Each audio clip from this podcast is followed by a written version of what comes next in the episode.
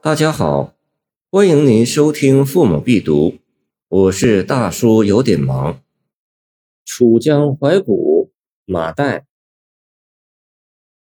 露气寒光急，微阳下楚秋。猿啼洞庭树，人在木兰舟。广泽生明月，苍山夹乱流。云中君不降。静息自悲秋。该诗前三联写景，最后一联抒情。写景自夕阳西下到明月初升，配以寒露、猿啼、苍山、乱流等等，描绘出一片萧瑟苍茫的楚江晚景，隐隐透出悲情。最后才点明悲秋。诗人为什么会悲秋？所悲的具体内容是什么？此诗中难以寻出答案。马岱写《楚江怀古》本来有三首，为了更好地理解这首诗的内容，不妨录出另外两首。第二首云：“惊鸟去无迹，寒茕鸣我傍。庐州生早雾，兰席下微霜。列宿分穷野，空流住大荒。”汉山后明月，辽自整云庄。第三首云：野风吹会带，骤雨滴兰饶。曲送魂明没，江山思寂寥。烟泥侵晚景，海树入回潮。玉折寒芳剑，明神俱可招。三首诗合起来看。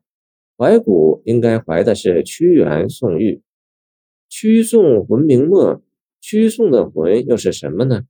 首先从诗中用典来看，兰蕙等在屈原《离骚》中暗喻人才或美好的品德。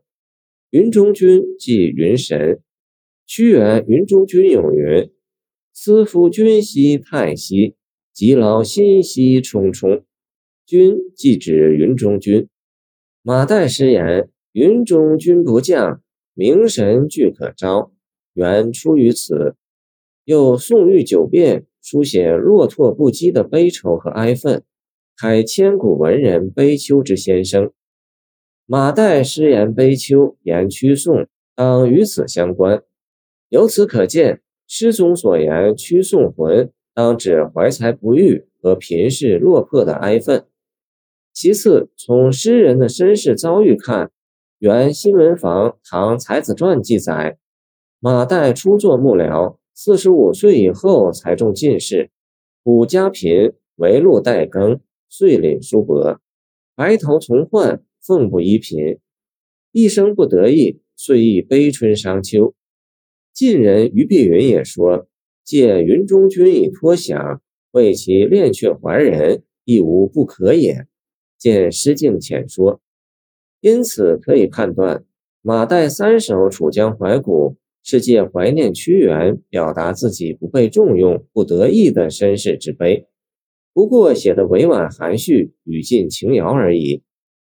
在这三首诗中，第一首写的最好，原因有二：第一，以写景做铺垫，逼出结句，水到渠成。前三联写景。夕阳西下，露气初凝，树猿哀啼，人在江湖。月升广泽，乱流出山，均是楚地景象，语气自然，悲情隐约。读来只觉一股悲凉潇洒之气自肺腑中涌出。诗人花这么大篇幅做渲染铺垫，至结尾才逼出悲秋之情绪及原因，点到即止，余味不尽。相较之下，第二首纯写景，少情味；第三首情景交错，略显跳跃，没有第一首语气自然。第二有妙句，猿啼洞庭树，人在木兰舟，气象比较扩大，写悲情而不局促，是马代诗的一贯特点，也是其萧盛唐处。其余两首中，列宿分穷野。空流住大荒，因泥侵晚景，海树入回潮，均如此。但后两联没有前一联纯出自然，绝无雕琢之感，仿佛脱口而出。同时，这两句又引刮了屈原湘夫人“袅袅兮秋风，洞庭波兮木叶下”和杜甫“登高，风急天高猿啸哀，不尽长江滚滚来”之句意。清沈德潜说这一联二语连续，乃见标格。见《唐诗别才集》，晋人于碧云赞其风致独绝。见《诗境浅说》，故曰妙。因为写得好，故录此首。